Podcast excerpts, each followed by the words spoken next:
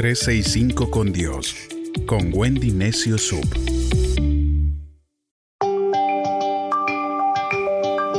Hola, soy Wendy Necio Sub y te invito a que me acompañes en una aventura de fe por 365 días con reflexiones que nos acercarán más al corazón de Dios. Descubriremos que la amistad con Dios es uno de los regalos más maravillosos que podemos tener. Caminemos juntos, 365 con Dios.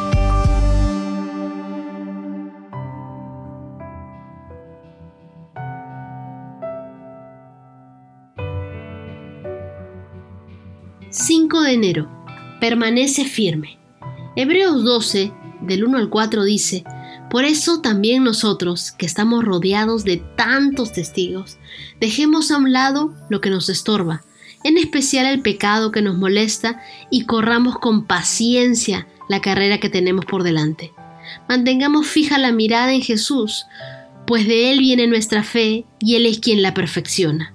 Él, por el gozo que le esperaba, soportó la cruz y no le dio importancia a la vergüenza que eso significaba, y ahora está sentado a la derecha del trono de Dios. Por eso piensen en el ejemplo que Él nos dejó, pues siguió adelante a pesar de tanta oposición por parte de los pecadores.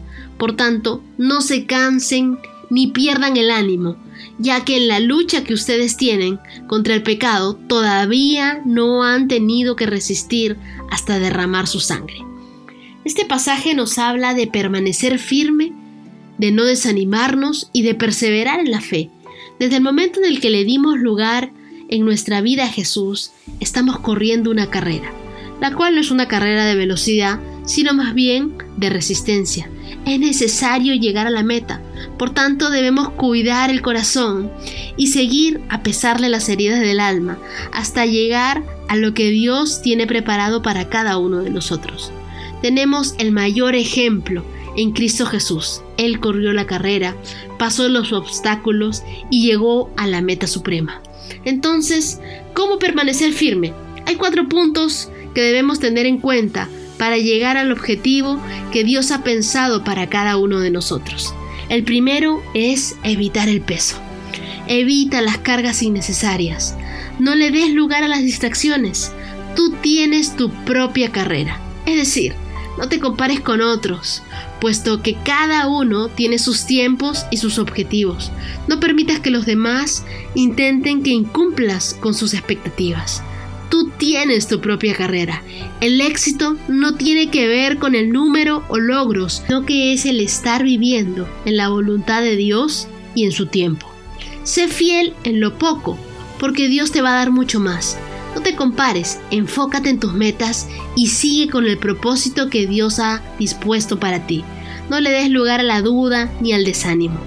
Isaías 43:18 habla de no habitar en el pasado, no cargar con el equipaje de más. Si has tomado malas decisiones, ya es tiempo de perdonarte y perdonar a quienes te han herido. El presente es más valioso que tu pasado. Hoy puedes elegir mirar hacia lo que Dios va a ser en tu vida. Eso es fe. Evita el peso. 2. Recuerda la recompensa. Si tú te preguntas, ¿para qué sirven los esfuerzos, la santidad, el perdón? Es porque debemos recordar las razones para mantener la fe que tienen que ver con imitar el ejemplo de Jesús. Él tuvo que pasar por el oprobio, por la vergüenza, la burla, la humillación. Sin embargo, llegó a lo que Dios esperaba de él porque tenía bien claro el objetivo. No apunta a la cantidad de las acciones buenas, sino más bien a lo que cree tu corazón. Sin duda, el mirar hacia adelante con esperanza es lo que Él espera de ti.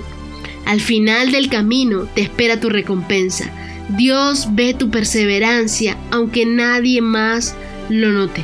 Primera de Corintios 9, del 25 al 27, nos habla este verso acerca de enfocarnos y no darle lugar a la distracción.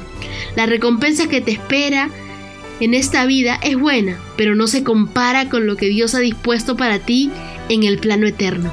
La palabra de Dios dice que debemos ser esforzados y no solo hacer lo que nos resulta fácil, ni tampoco ser perezosos, levantarnos y resplandecer, porque la recompensa que Dios tiene para tu vida es hermosa. Tercero, resiste el desánimo. Si tú quieres terminar lo que has comenzado, no hay que darle lugar al desánimo, sino seguir adelante. Aunque es fácil a veces perder el ánimo, el Señor dice que optes por no abandonar las fuerzas. El desánimo no es un espíritu, sino es una elección. Se puede pensar bien o pensar mal, abocarse a ver lo positivo o enfocarse en lo negativo. Se puede valorar las virtudes y buscar cambiar las debilidades o compararse con otros y hundirse en la queja. Cuando uno se comienza a desanimar, ya no es efectivo y se desactiva espiritualmente. La vida es difícil para todos, pero hay quienes eligen desanimarse y hay quienes eligen creerle a Dios y levantarse. Esa debe ser tu elección. Aunque vengan momentos difíciles, las puertas de bendición van a abrirse y vas a ver ese milagro de parte de Dios. Gálatas 6:9 dice, así que no nos cansemos de hacer el bien, porque si lo hacemos sin desmayar, a su debido tiempo recogeremos la cosecha. No te canses de hacer el bien. Y puede que sea más fácil pelear que estar en paz y no hacer nada que comprometerse con la obra del Señor. Sin embargo, cada uno busca ser y vivir de una manera agradable a Dios, las fuerzas van a ser renovadas por Él mismo y podremos seguir en la carrera hasta llegar a la recompensa. Recuerda que la gente más importante del mundo, los nombres que resaltaron en la historia, fueron personas comunes que no se desanimaron y persiguieron con determinación sus objetivos hasta ver su sueño hecho realidad. Y cuarto, continúa tu relación con Dios. Eso se refiere a tu tiempo de oración familiar, a solas con Dios, tu tiempo de predicar al que no cree, tu tiempo de servir en la iglesia. Dios quiere que vuelvas a hacer lo que dejaste de hacer. Aunque nuestro hombre exterior se va desgastando, el interior se renueva cada día. Busca un momento para estar a solas con Dios, busca la presencia de Dios y volver a avanzar y a sentirte sólido otra vez porque Dios te va a llevar a la meta. Es demasiado pronto para desistir. Si tienes cargas que vienen del pasado, es tiempo de dejarlas en el pasado. Quita toda distracción del medio y enfócate en lo que Dios te está llevando a realizar. Siga adelante, porque Dios va a sorprenderte. La fe muchas veces es probada para ver lo que realmente hay en el corazón y para que puedas experimentar la lealtad de Dios. Es donde el fuego vuelve a levantarse y los milagros vuelven a ocurrir. Es fácil darle gracias a Dios cuando uno ve el fruto, pero lo hermoso es darle gracias a Dios cuando uno todavía no tiene nada. Dios tiene lo mejor para ti.